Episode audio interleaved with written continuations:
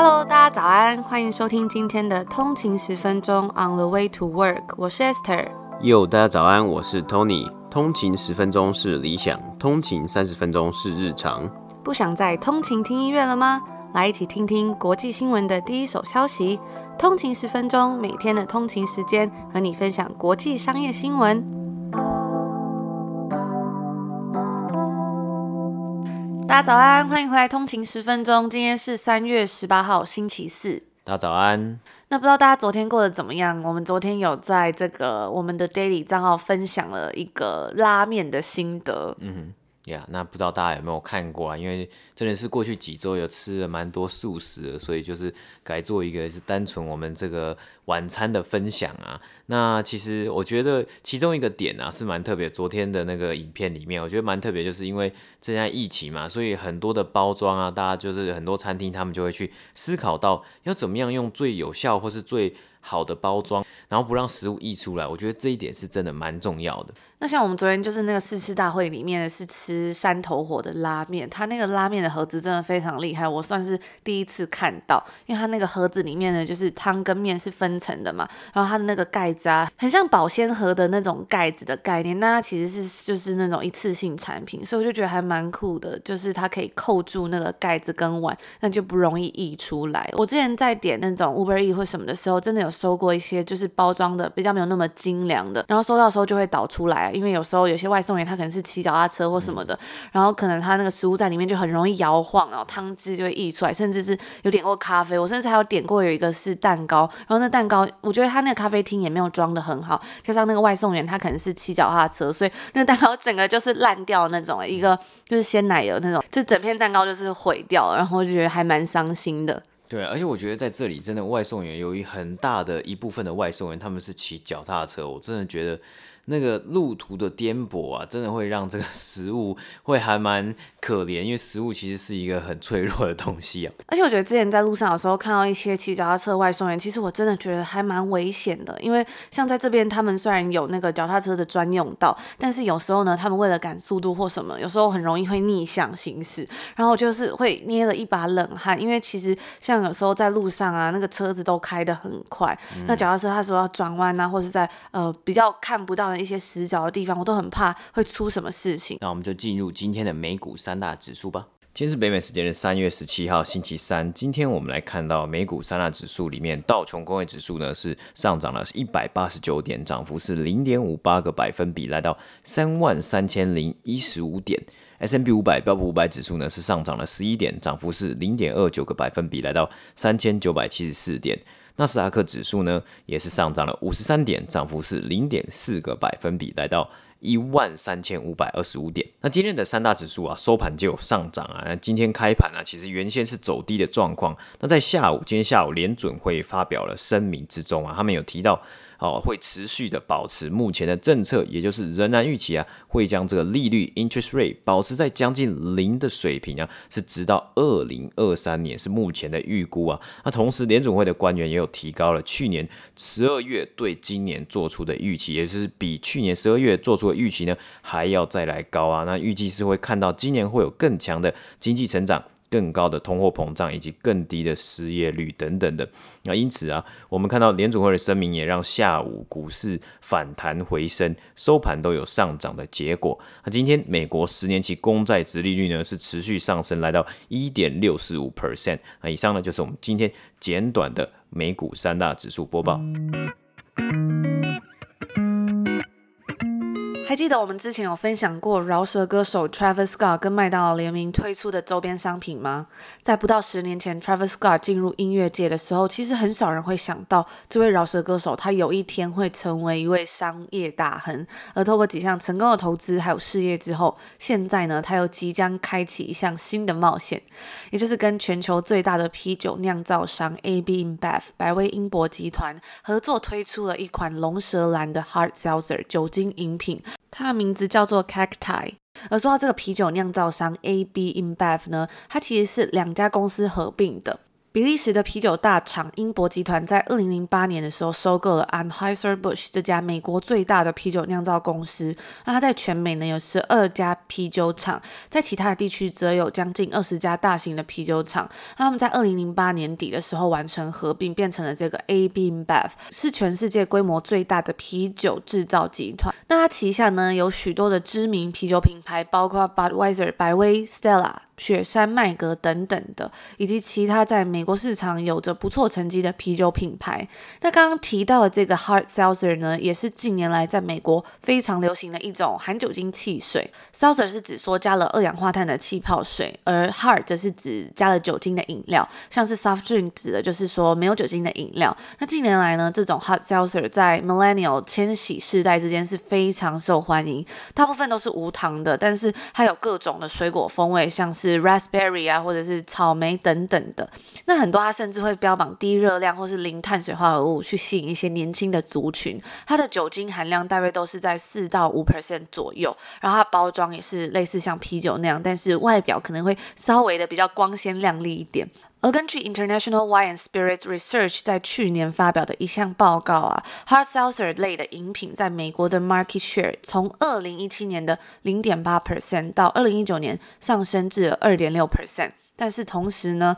葡萄酒的 market share 却出现了二十五年来首次下跌，幅度大概是零点九个百分比。而 IWSR 也预估啊，hard seltzer 这类饮品的欢迎程度将持续上升。先前的一个葡萄酒业研究机构 Wine Intelligence 也做了一项调查，显示啊，年轻消费者是比较偏好这种低酒精、低热量，然后包装比较吸睛的产品。而这个 hard seltzer 呢，刚好就迎合了这个趋势。不过我自己是不太喜欢啦。之前有一个广告打很大的品牌叫做 Nude，它的 Gin Soda 我觉得喝起来就真的非常像 Nude，就是很像水。那有在网上看到有人推荐说 Smirnoff 他们推出的一个 Vodka Soda Raspberry Rosé，我自己觉得喝起来也很像加了水果口味的无糖气泡水。另外有喝过像什么玫瑰口味的 Seltzer 等等的，我觉得它喝起来真的比较像是饮料，但是又没有甜味。那有水果风味，可是呢也没有酒味，所以。感觉就会让人觉得，哎，有一点稀的感觉，这是我个人的感想啦。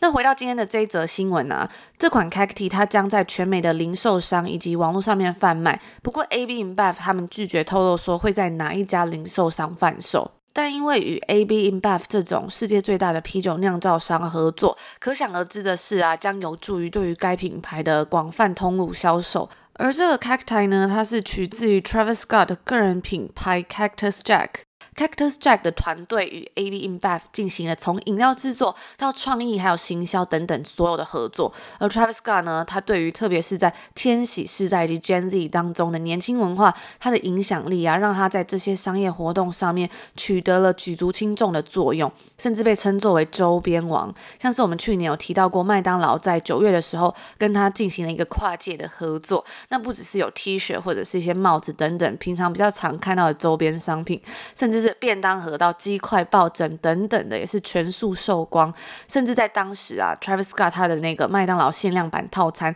还导致麦当劳的食材短缺。而这一次他跟 AB InBev 的合作呢，也让 AB InBev 能够去尝试并且思考说，这种名人效应会带来什么样的影响。但除了名人效应之外啊，CPG 电子报 Snack Shot 的作者就表示说。Cacti 这个品牌的美学风格和 Travis Scott 的艺术家形象是十分吻合的，而这个东西啊，在许多名人支持的酒类产品中，其实不太常见，就好像他的整个人的 personality 被转换到这个饮料之中。那这里就让我想到，我们之前有介绍过 Ryan Reynolds，他也有推出他自己的那一款琴酒，就是 Aviation Gin，我们自己也有买来喝过。其实我自己就感觉出来啊，就是你在逛那个 liquor store 的时候，你看到这款酒，其实你不会直接联想到。Ryan Reynolds，但是那个 Cacti 它整个包装整个感觉，然后加上它行销的力度非常之大，其实你看到的时候，可能就会有时候你不是真的要去喝那个酒，可能是因为 Travis Scott 这个人。那其实这一点呢、我觉得从我们去年其实还蛮常去报道说。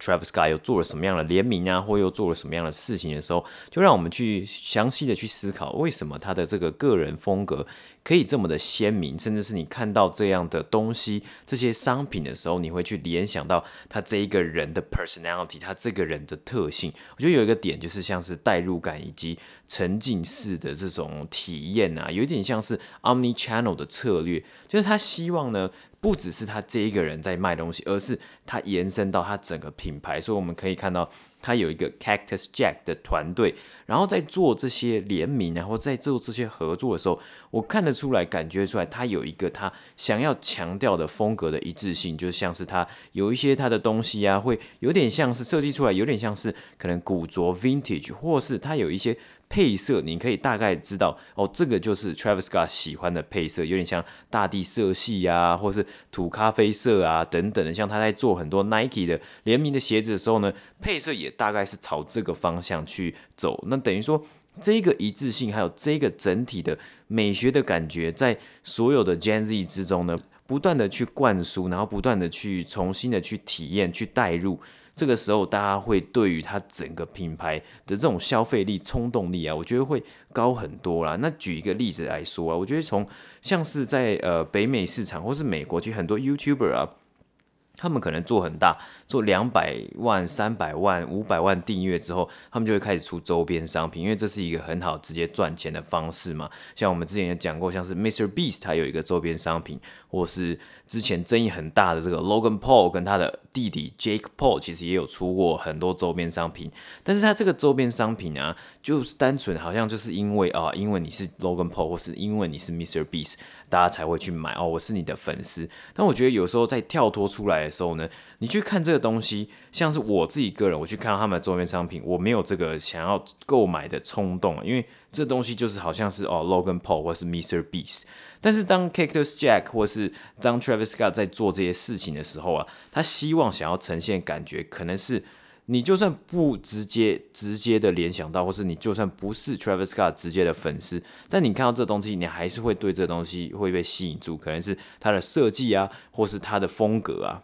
或是像之前 H&M 跟小贾斯汀合作嘛，啊，他就直接把他的头印在那个衣服上面。嗯、那变成说，可能真的是只有他的粉丝会买这个单，一般人可能就觉得说，我为什么要把小贾斯汀穿在我身上、嗯、那种感觉？对对对，那其实像我刚刚有想到，像是小贾斯汀，他近年来这一两年，他也是你看推了一个呃一个品牌叫做 Drew 嘛，Drew Brand，然后这个东西呢，就也是让小贾斯汀的风格在里面去发扬光大，但是。你不会直接在品牌的外面去看到说哦，有 Justin Bieber 或怎么样，就是整体的衣服的设计啊或怎么样，但你一看到，你大概就知道哦，这是有小贾斯汀风格在里面。我觉得这个相反的这这种沉浸式的体验或是这种代入感啊，其实对于可能在对于 Gen Z 或是 Millennial 行销之中有产生很大的一个作用啊。那我有听过几个 YouTuber 他们在自己在讲述的时候，他们会说啊，他们其实不现在啊不太想要。只做 merch，而是呢，他们是想要有一个品牌来带出他们自己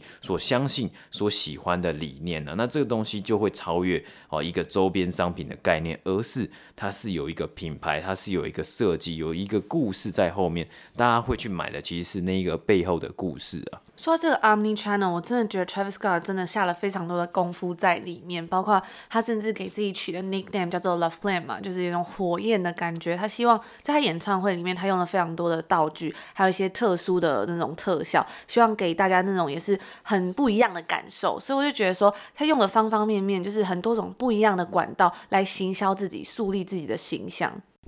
那回到今天这个饮料啊，其实 Travis Scott 跟这个 Hard Seltzer 有几个共通点。第一个是呢，他们的知名度都在逐年上升，而第二个则是 Hard Seltzer 以及 Travis Scott 他们主要沟通的群众都是年轻人。那在二零一八年的时候呢，Hard Seltzer 的销售额大约只有四十万美金左右，可是到了二零二零年呢、已经达到了四十一亿美金，这个成长好像真的还蛮惊人的。那在二零二零年的八月呢 yugov 的一份调查中指出，有百分之九的千禧世代的人呢，有在过去一个月内购买过 White Claw，也就是最知名的 Hard Seltzer 的品牌，那仅次于 Bud Light 以及 Corona 的十一 percent。而这个 Hard Seltzer 也是令人十分瞩目的一个特别的市场。虽然 White Claw 以及 Truly 这两个品牌仍然是在这个领域中的主要制造商，在截至去年六月，他们是占了百分之七十五的 market share。然而，许多新兴的品牌啊，也开始争夺这个市场了。根据 IRI 的统计。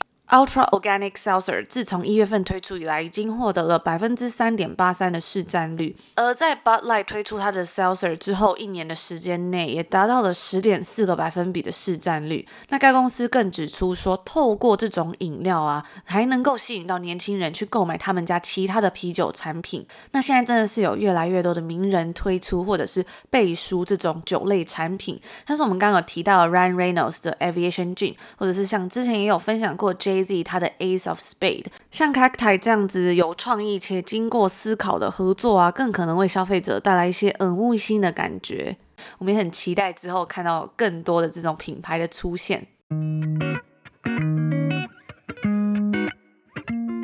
今天的第二则新闻呢，我们来看到电动车的市场啊，因为去年特斯拉表现优异啊，电动车市场是真的蓬勃发展。我们前几天也有提到过许多 SPAC 上市的公司，他们是电动车新创。那当然呢，除了这些新兴公司、新创公司之外，传统车厂一定也是对于电动车的计划野心蓬勃啊。这几天我们也看到很多。大车厂啊，这个动作频繁。今天我们就来分享一下 Volkswagen 福斯以及 Ford 福特最近的动作和表现。首先要来提到这个德国车厂 Volkswagen 啊，福斯在这几天呢，甚至说过去两周股价疯狂上涨啊，今天股价站上了两百三十块欧元。一个月之前呢，他们的股价其实还在一百七十块欧元左右啊。那现在的股价呢，已经快要逼近柴油们丑闻之前的股价高点呢。为什么会有如此的上涨呢？因为福斯在本周公布了他们对在二零二五年要成为这个电动车市场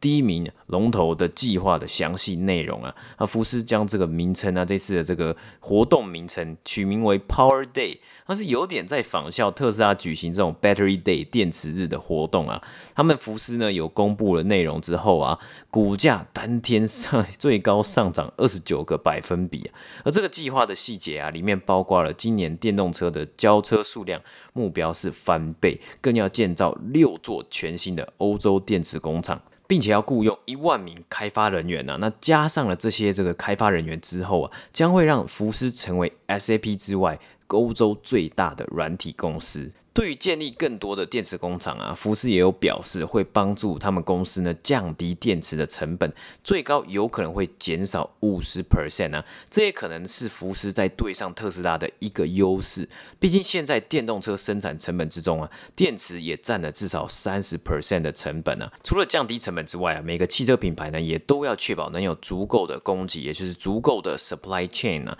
因此，福斯在这一次公布完整的未来电动车以及电池制造。到计划也包括他们要整合他们自己的供应链，也让各界开始关注啊，在预期这样的策略能不能达成福斯的野心啊。而福斯计划在未来十年呢，推出至少七十款新的电动车，也目标呢是抢下部分特斯拉的市占率啊。根据彭博社的报道，也有分析师预测，特斯拉和福斯呢，在未来电动车整体潜在市场呢，还是能有持续成长的空间呢。Bloomberg 也有专文提到，如果将特斯拉比喻成苹果，那福斯呢，可能在预测自己成为类似三星的定位。分析师是指出啊，目前特斯拉还是会持续成为电动车的领头羊，不管是在技术还有生态系方面呢，但是福斯有可能在非特斯拉生态系中夺得市场的领先地位。毕竟整体市场在未来一定会越来越大。哦，虽然福斯啊在公布这一次计划之后啊，蛮多人期待它未来是有机会去撼动整个。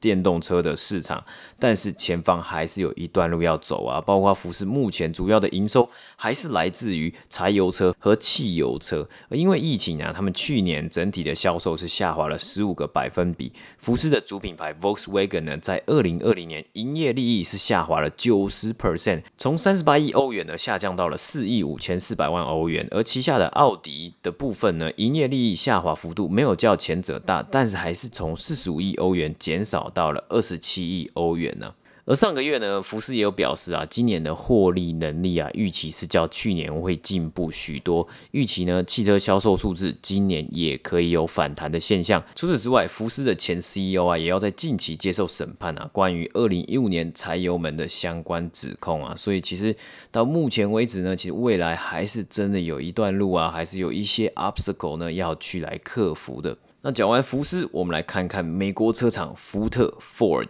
那在三月初的时候呢，福特公布了他们旗下二月份的销售成绩，整体的销售看起来还是较去年同期低啊，但是主要呢看点是在电动车和油电混合车款的亮眼表现。在二月的时候啊，福特卖出了三千七百三十九台全新的 Mustang Mach-E 电动车。那这台车呢，它最主要直接的竞争对手就是冲着特斯拉的 Model Y 而来的。那这个外形呢，其实跟 Model Y 真的是蛮像的。而油电混合车 F 一五零皮卡车的表现呢，也是不错的，让福特二月的电动车加上油电混合车总共销售数字呢，是来到了九千两百六十七台，较去年同期成长了五十六个百分。分比也是二月份有史以来最佳的这个类别表现成绩。也有分析师表示啊，福特的 Mustang Mach-E 是成功的袭击了部分特斯拉的市占率。除此之外啊，加上先前推出的 Bronco Sports，福特在二月份 SUV 销售上面表现也是持续成长。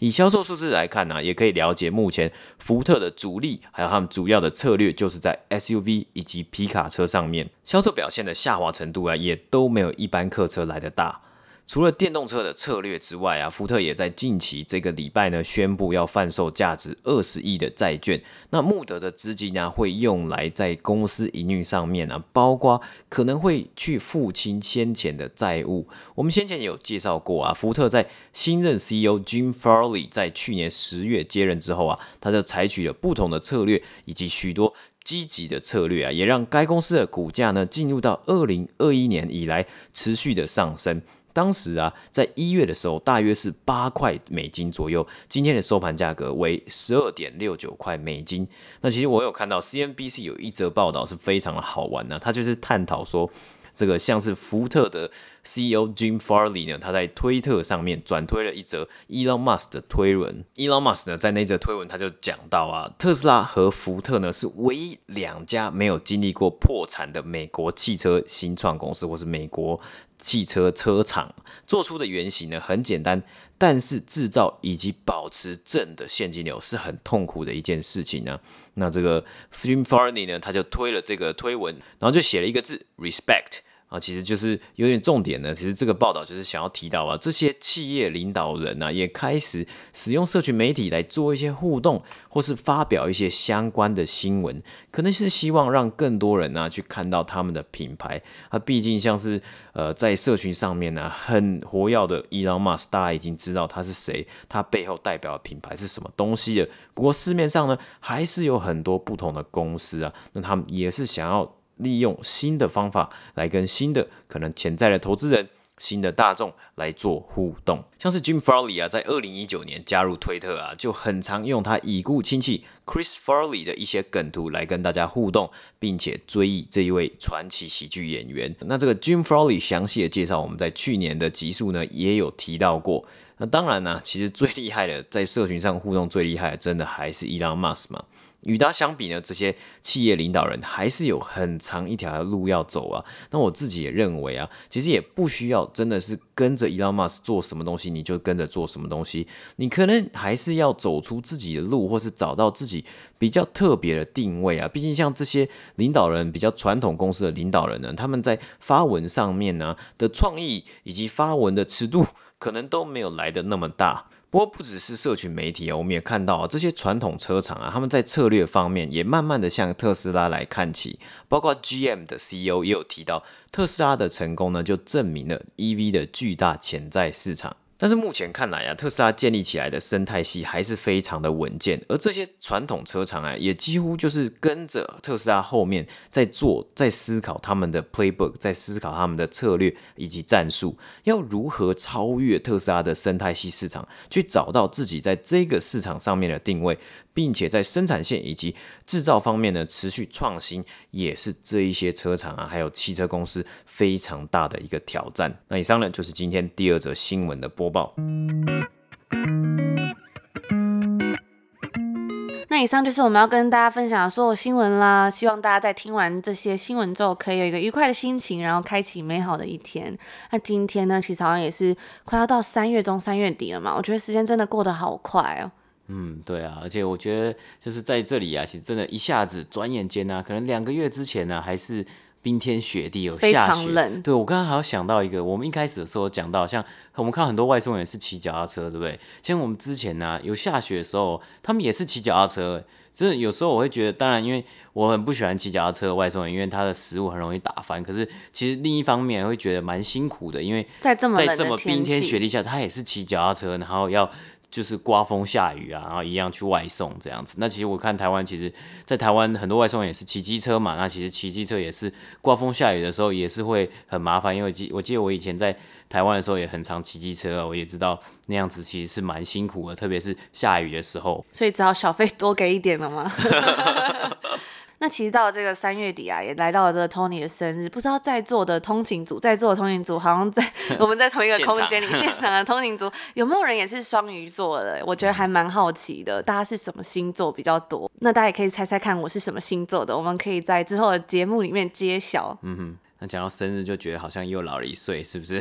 是又老了一岁，还是有一种哇，今年又成长了一岁的感觉？哦，可能都有啊，就是因为我觉得过去一年真的做了很多事情啊，有发生了很多事情，也做了很多事情。那我们就祝福大家有一个美好的一天，我们明天见。明天见，拜拜。拜拜。